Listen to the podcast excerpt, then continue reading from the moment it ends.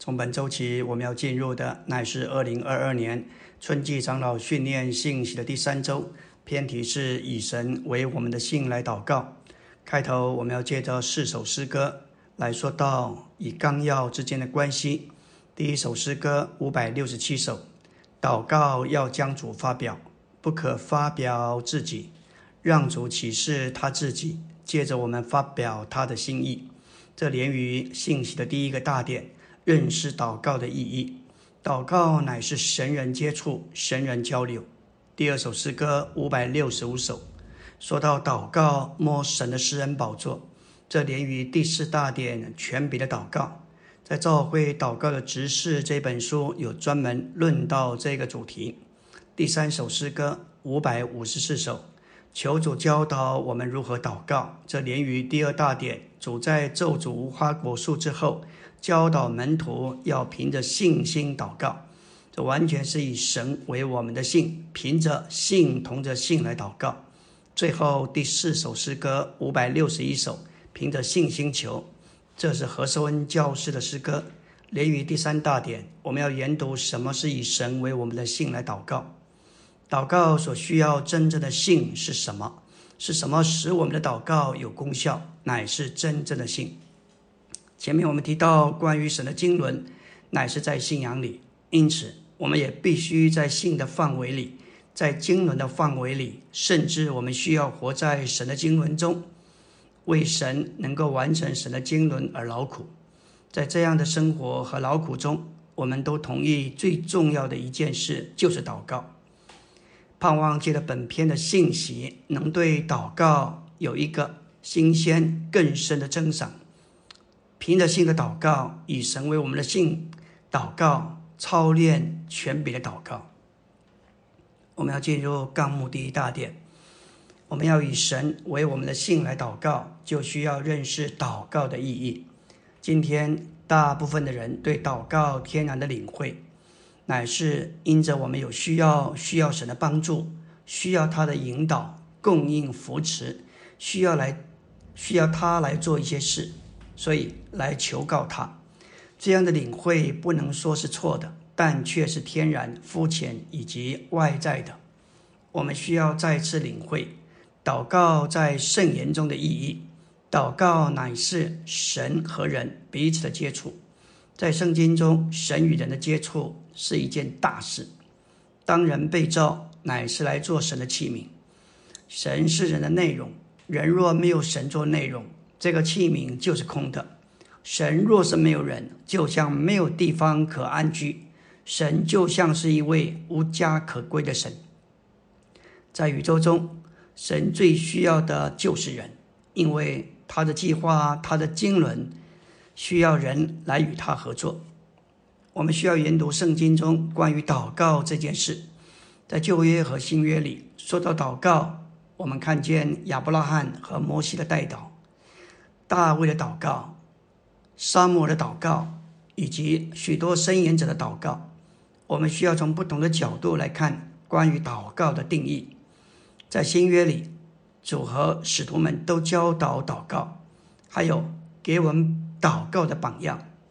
这所有的一切，帮助我们带到对祷告有一种正确的体认。这是接着时代的指示向我们揭示出来的。我们需要放下先前对祷告所有的领会，来认识祷告真实的意义，而以神为我们的信来祷告。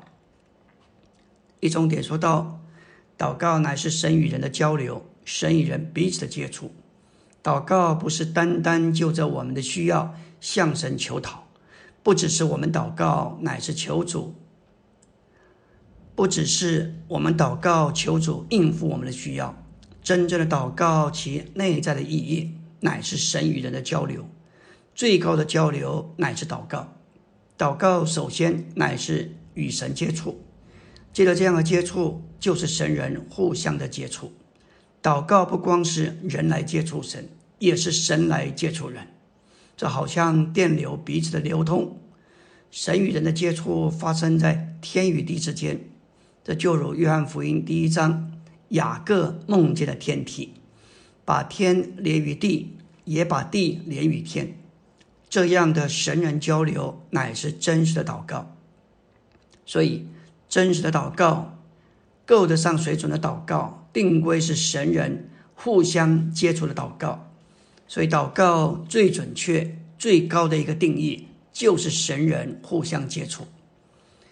二重点说到，祷告真实的意义，乃是我们在灵里和神接触，并且吸取神自己。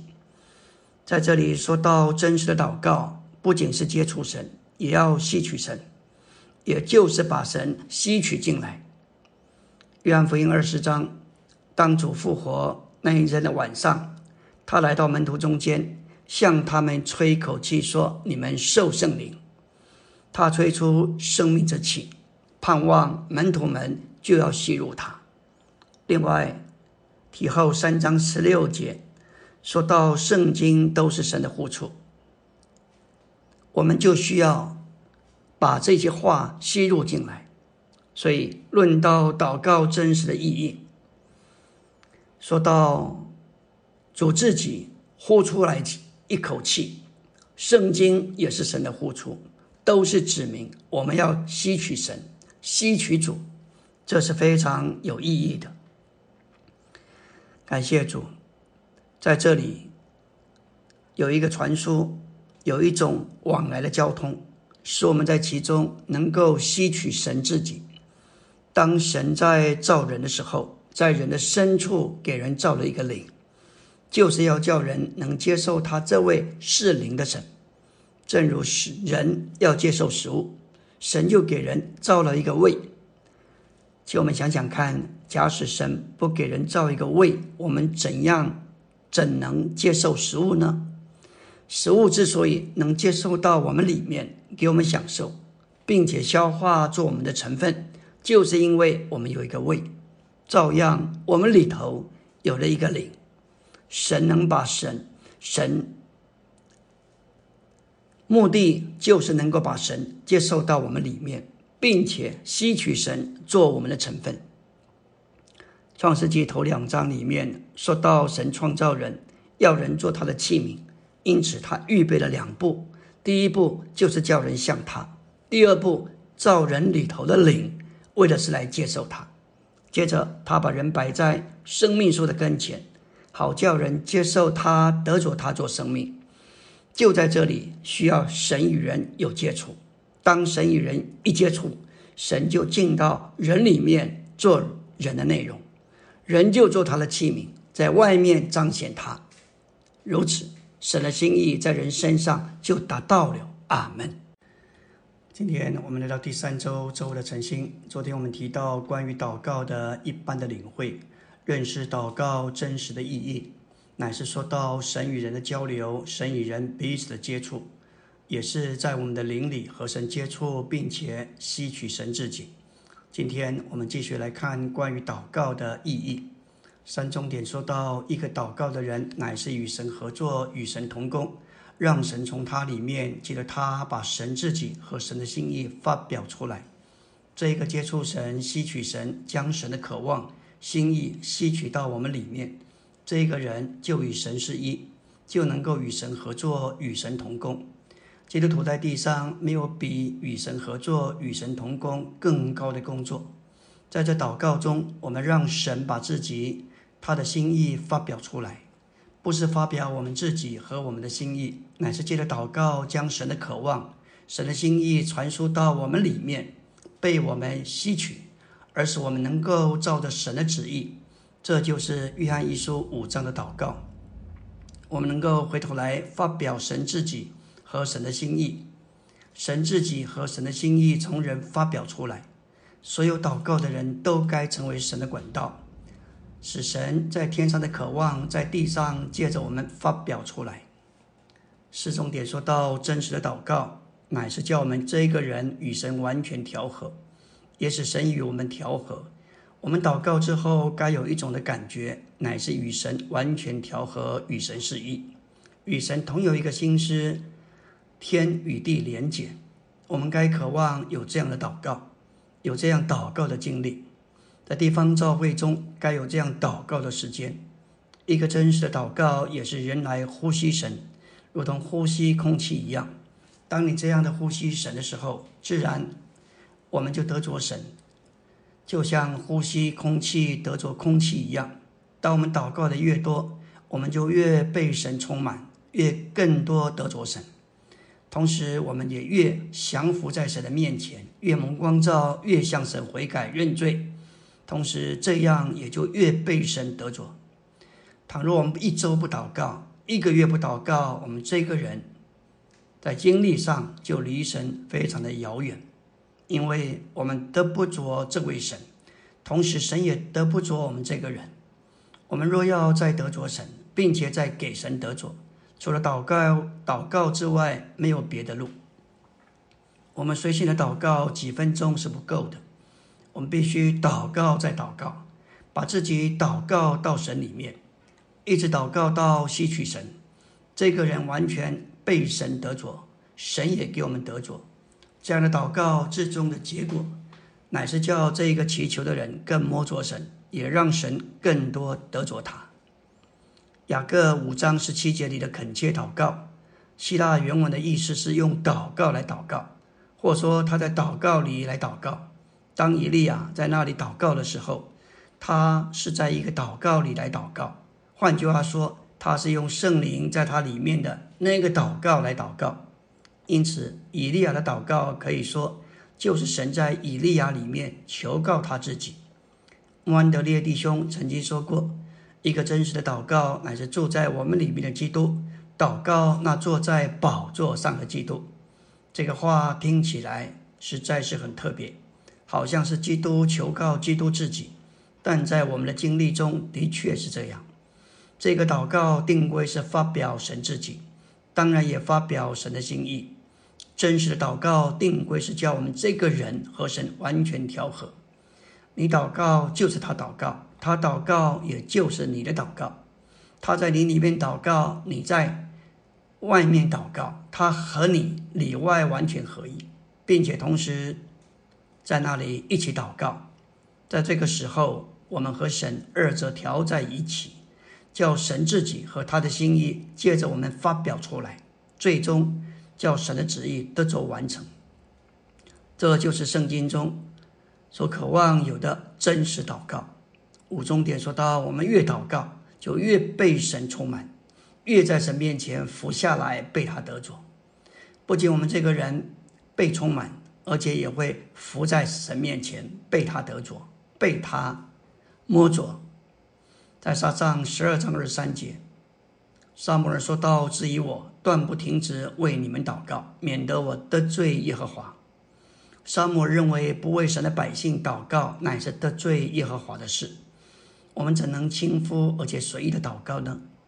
我们要祷告到这一个实际里，这一些这一些日子以来，我们需要更多的祷告，如此我们就会被神得着，成为一个属神的人。而有真实的祷告，感谢主，不是人自己在那里祷告神，乃是圣灵调在人里头，穿的人带着人和人一起在那里祷告。在外面看是人祷告，从里面看却又是圣灵祷告。这就是双层的人物在同一个时候发表同一个祷告。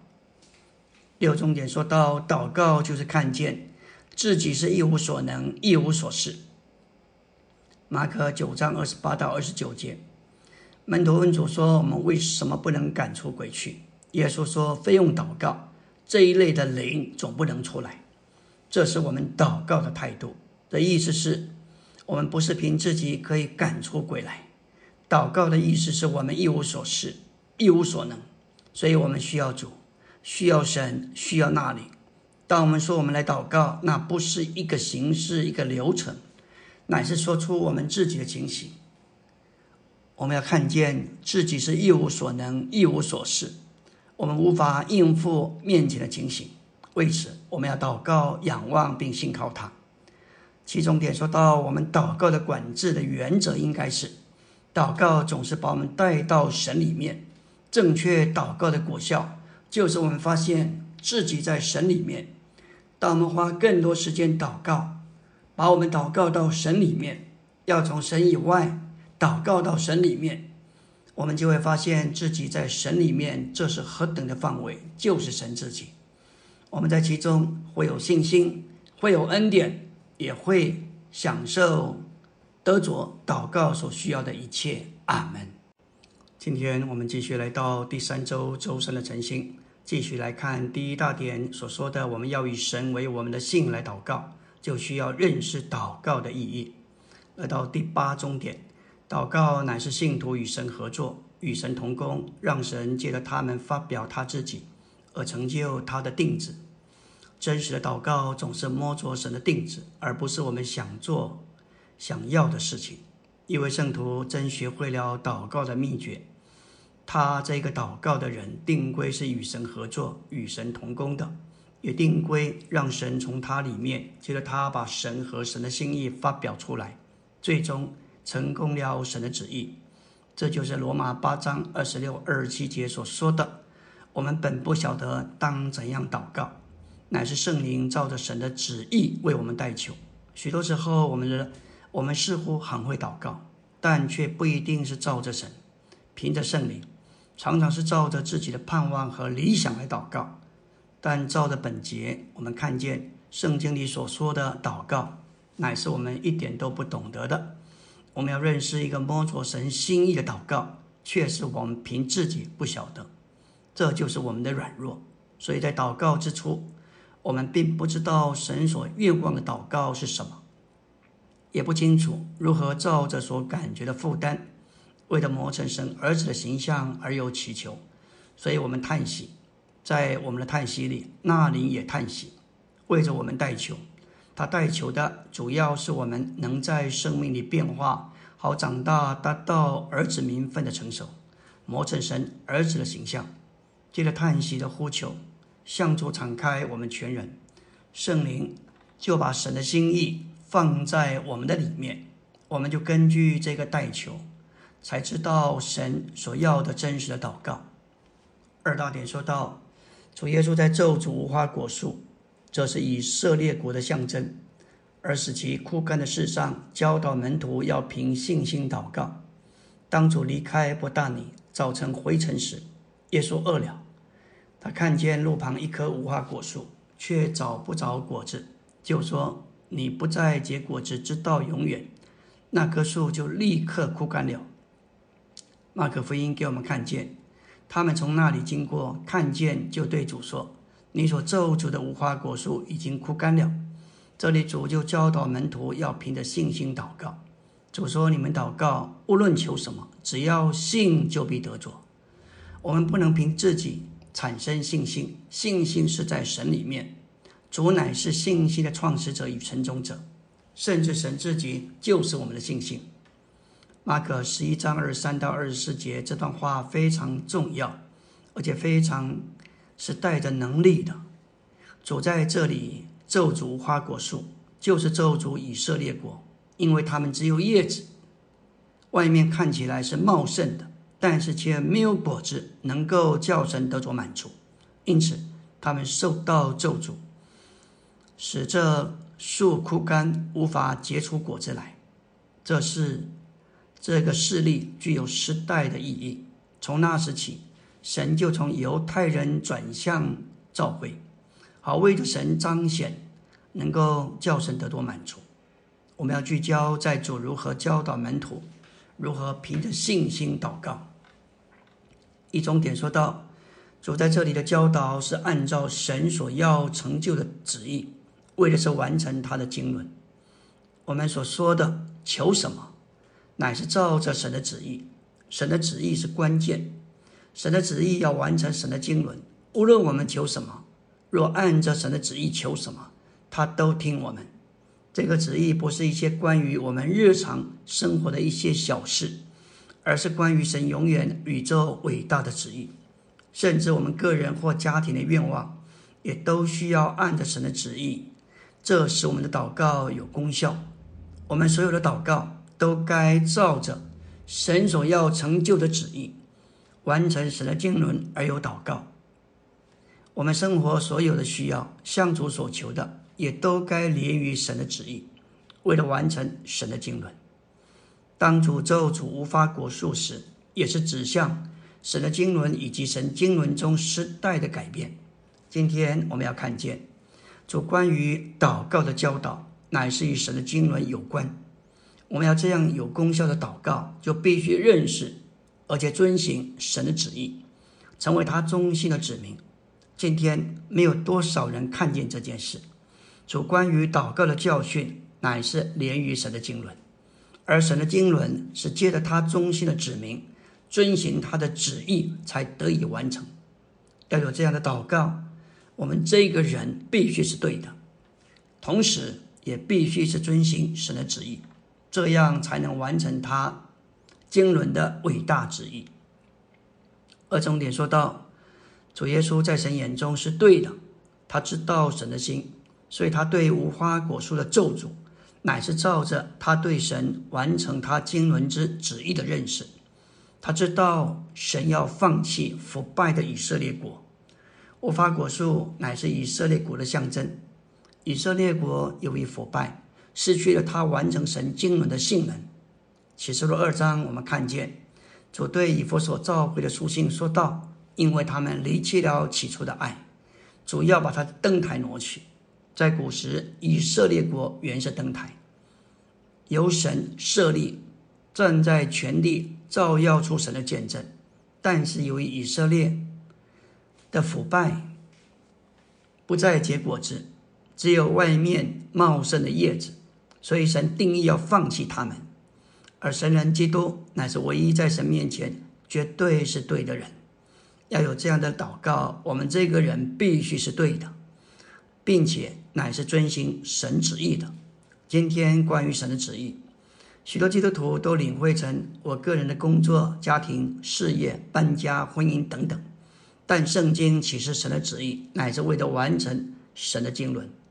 神的经纶乃是为着他的喜悦而产生一个生机体。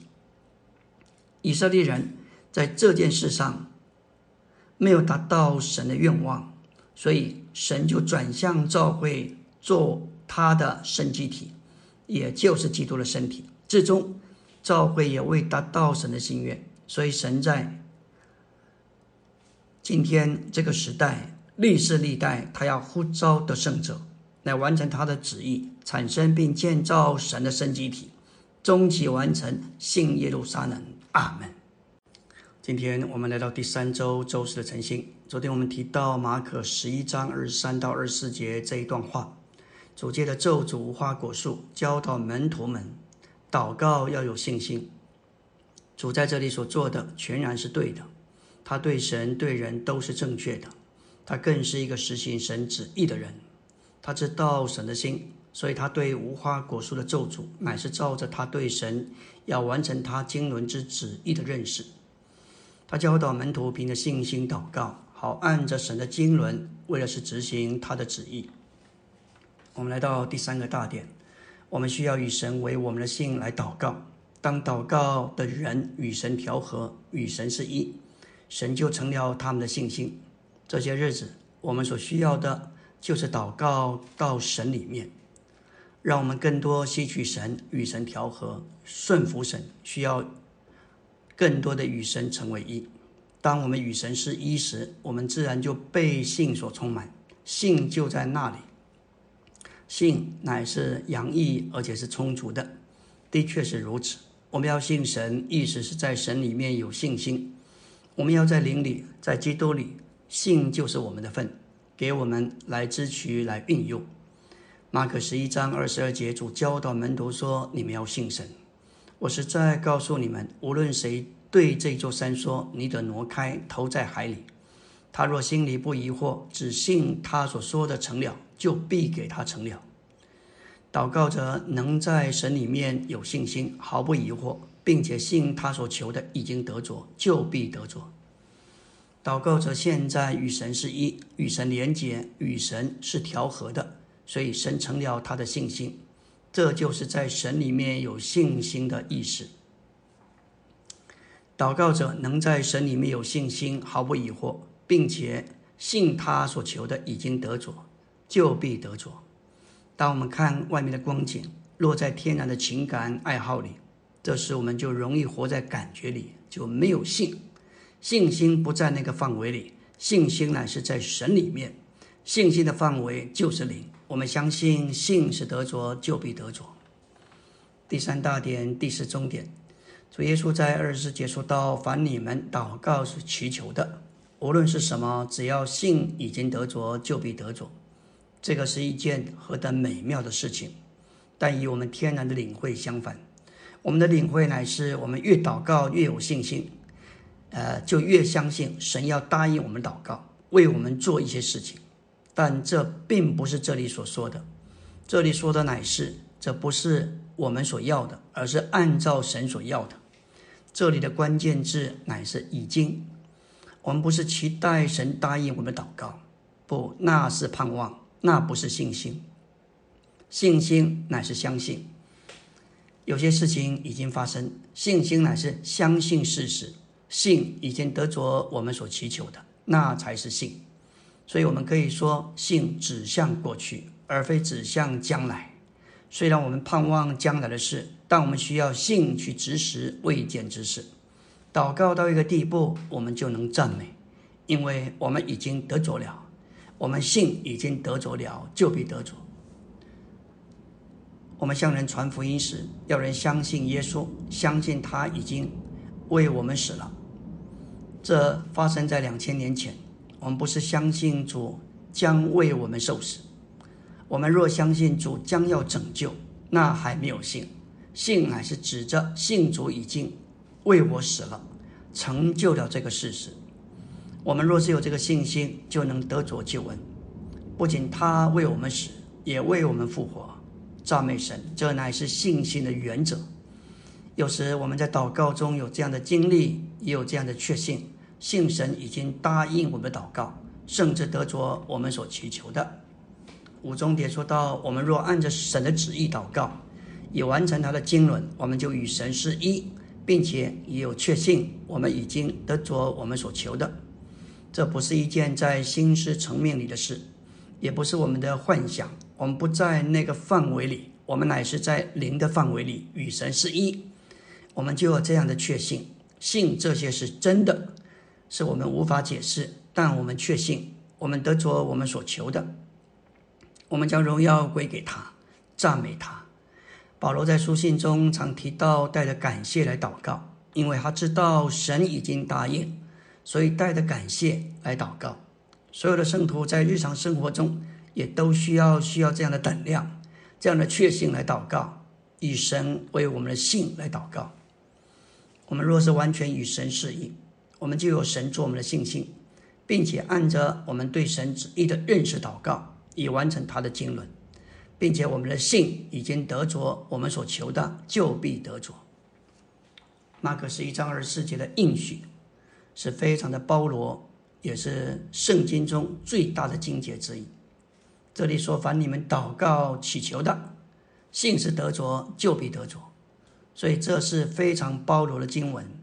凡包括一切事，但这一节有一个条件，我们必须相信。我们若是没有信心，就得不着所祈求的。这一节不是告诉我们信心的必须，也是告诉我们信心的性质。信已经得着了，就必得着。我们要怎样信呢？相信的路不是相信我要得着，或我能得着，或我将要得着。乃是我已经得着，这就是信心，不是我要得着。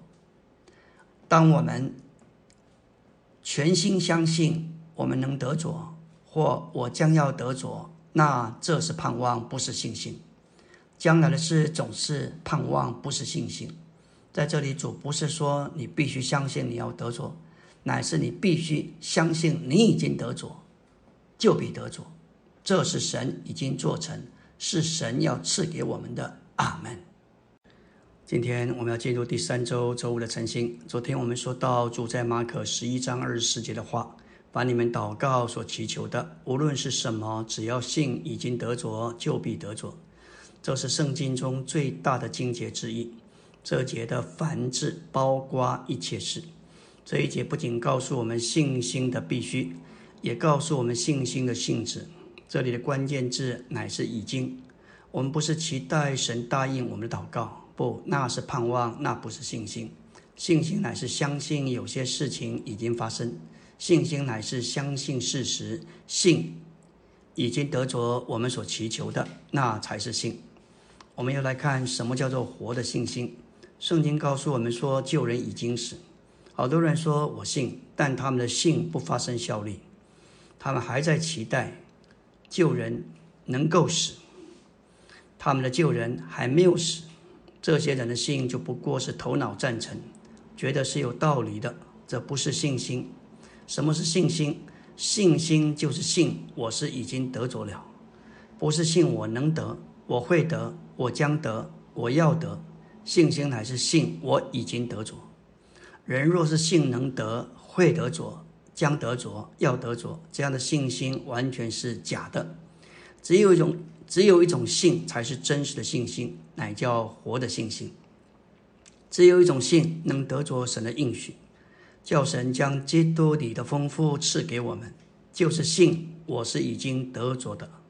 今天的难处是，神有许多的儿女以为他们已经有了信心，将要得着，岂知这一种的信就是信一千次以上，还是得不着。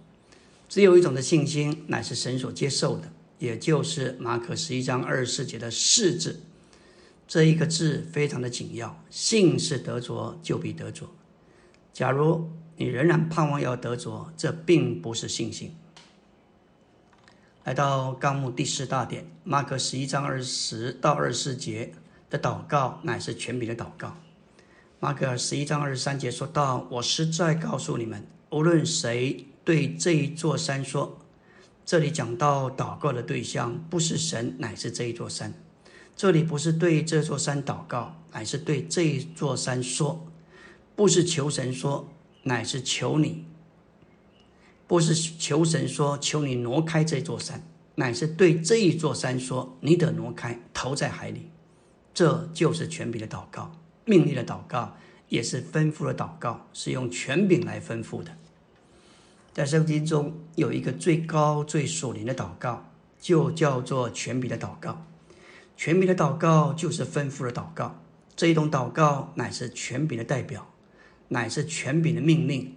这一种祷告就是马太十八章十八节主所说的：“主对教会说，我实在告诉你们，凡你们在地上捆绑的，必是在诸天之上已经捆绑的。”凡你们在地上释放的，必是在诸天之上已经释放的。这里说到反，也是连于神的旨意。这里主并没有说你们要祷告神来捆绑，不，乃是我们捆绑身体的肢体在地上捆绑的，必是在诸天之上已经捆绑的。这是捆绑和释放的祷告。这里启示我们，天上的举动是凭着地上的举动。天上是听地上的话的，是听地上的吩咐的，在地上所捆绑的，在天上也要捆绑；在地上所释放的，乃是在天上也要释放的。不是地上祈求，乃是地上捆绑；不是地上祈求，乃是地上释放。这就是全笔的祷告。这些日子，我们看看世界的局势，使得经纶必须在这一代完成。因此，神的旨意需要得着通行。作为教会中作为得胜的信徒，我们必须认识这里有一个工作，就是要执行神圣的旨意。我们不能以例行公司的祷告方式来过教会生活。这些日子实在是特别的时候，这一切发生在我们眼前的，都指向这世代的终结。教会在这里有一个托付，有一个责任。就是要执行神的权柄，在这里需要有权柄的祷告。这样的祷告乃是对这一座山说的祷告，是捆绑地上拦阻的祷告，捆绑仇敌，捆绑空中执政掌权的，要释放一切需要释放的人事物。教会需要起来。这样的祷告，我们需要这样强的有分量的祷告，权柄的祷告。需要权柄来吩咐。撒旦虽然有能力，但是我们有权柄，权柄远比能力更大。我们乃是在吩咐的地位上，我们乃是与基督一同坐在诸天界里，连于宝座，天上地上所有的权柄都赐给主了，所以我们可以用主的权柄吩咐主手的工，吩咐主手的工作，来吩咐主来做事。我们需要达到这样的祷告阶段，要达到这样的水平。当然，我们不能在自己里面祷告，为了自己祷告。那就像巴兰为了利欲咒诅以色列民，这不是照着神。但若我们是对的人，照着神，成为神旨意的管道，我们就需要接受负担来执行神的经纶，来完成他的经纶。这样，我们就有一个立场和地位，能够借着有分量、有价值的祷告发出命令。我们承认常识太软弱，明明看见山就在那里。我们尝试不面对，却绕道而行，这不是主要我们所做的。我们对撒旦有太多的容忍，太多的宽容，尝试逆来顺受。我们不该接受那些出于撒旦的，他要来阻碍神所要做的。这包括在我们身上，我们的家庭、教会生活，都需要兴起这样的祷告，告诉主，我们不同意。我们要捆绑难处，挪去难处，甚至有些人在教会中，在那里凭着肉体不受约束的说话，对圣徒不说勉励、安慰、建造的话，反而带来破坏、分裂、不和谐。这一些是需要去捆绑的，因为他们在教会中，在建造上造成难处。若有这种情形发生，我们若只怕伤人而采取姑息的做法。反而破坏圣徒的信心。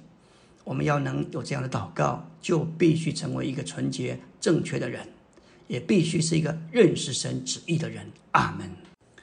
今天我们继续要来看关于权柄的祷告。权柄的祷告乃是用权柄来吩咐。以赛亚四十五章十一节说道：“耶和华以色列的圣者，就是那塑造以色列的，如此说：关于我种植将来的事，你们可以问我。”关于我手的工作，你们可以吩咐我。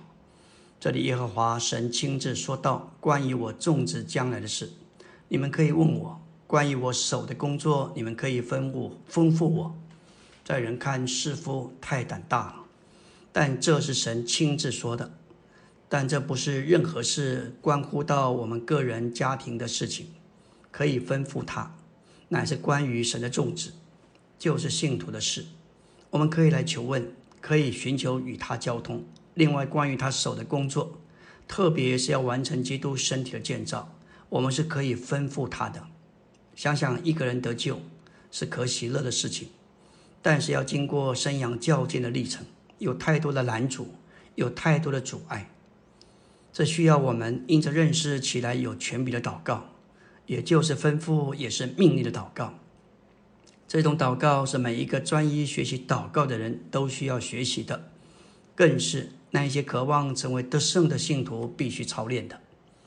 要有丰富的祷告、全柄的祷告、命令的祷告，就必须认识基督的升天。三一神经过过程，接着成为肉体，经过人生，他被定时解决我们在亚当里的旧造，他三天之后复活，领我们进入新造，我们在神面前的新的地位。乃是借着主的复活得着的，在撒旦面前的新的地位，乃是借着基督的升天得着的。以弗所一章二十到二十二节说到，基督升天乃是坐在神的右边，叫基督远超过一切执政的、掌权的、有能的、主治的，以及一切受称之名，不但是今世的，连来世的也都在内，要将万有伏在他的脚下。当基督升天时，从空中打出一条路通到天上，叫他的召会也能从地上上到天上。这是基督今天的地位，也是召会基督的身体能有份余的地位。以弗所六章的祷告不是普通的祷告，普通的祷告乃是从地上祷告到天上。这里正在的祷告不是从地上祷告上去，乃是站在天上的地位，从天上祷告到地上来。全凭的祷告、命令的祷告、吩咐的祷告，乃是以天上为起点，以地上为终点。三重点说到，权柄的祷告就是马可十一章二十到二十四节的祷祷告。有许多事情都该被除去，但我们没有察觉这是仇敌的工作，这是拦阻神的经纶，因此我们常常容让这些事情发生。不，我们需要运用权柄，凭着信心，在神里面有信心。要知道这是出于撒旦的，因此我们要去来拒绝、不同意这些仇敌所做的。要对撒旦说：“离开吧，你要被挪去。”弟兄们，见证在会前的祷告里头，李弟兄总是祷告主捆绑仇敌，限制他，乃是为了执行你的旨意。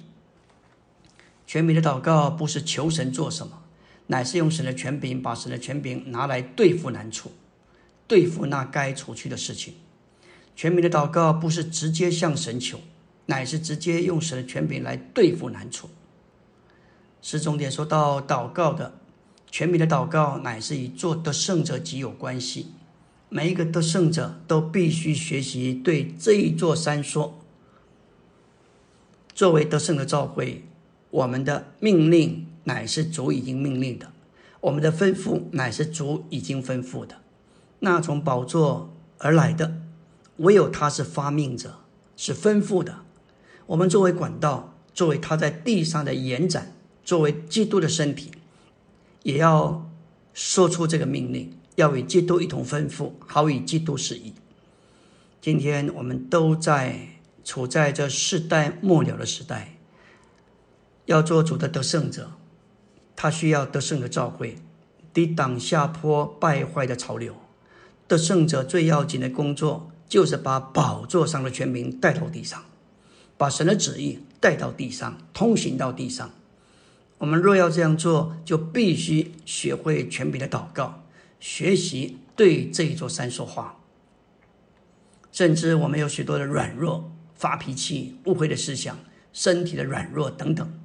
如果只对神说，好像果效不大；但如果把神的权柄拿来对这座山说话，他立刻就跑掉。山就是拦一些拦阻我们、挡在我们前面的，叫我们走不通的。我们一般遇到山的时候，都是祷告神，求神挪开这座山。保罗为了身上的刺，三次求神挪开，最终主并没有挪开。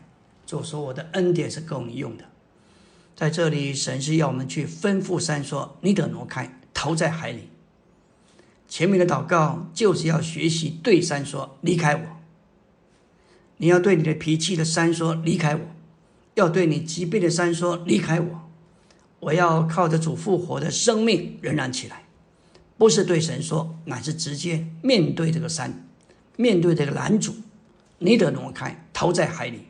这就是全民的祷告。全民的祷告与做得胜者有相当的关联关系。基督徒若不知道这个祷告，就不能做得胜者。我们要记得，坐在宝座上的乃是神，是我们的主耶稣。伏在宝座下面的是仇敌。唯有祷告能转动神的能力，知道什么是权柄的祷告，才知道什么是祷告。因此，必须。认识的胜者最要紧的工作，就是要把宝座上的权柄带到地上，让他的旨意通行在地上。今天神只有神的宝座是掌权的，是远超过一切的。要有分与那个权柄，就必须祷告。凡能够动宝座的，就必定能够动一切。我们必须看见基督升天是远超过一切的。我们也必须看见万有都伏在他的脚下，因此我们可以用这宝座的权柄来管理一切。因此，我们必须都起来学习认识这个权柄的祷告，操练这个祷告。阿门。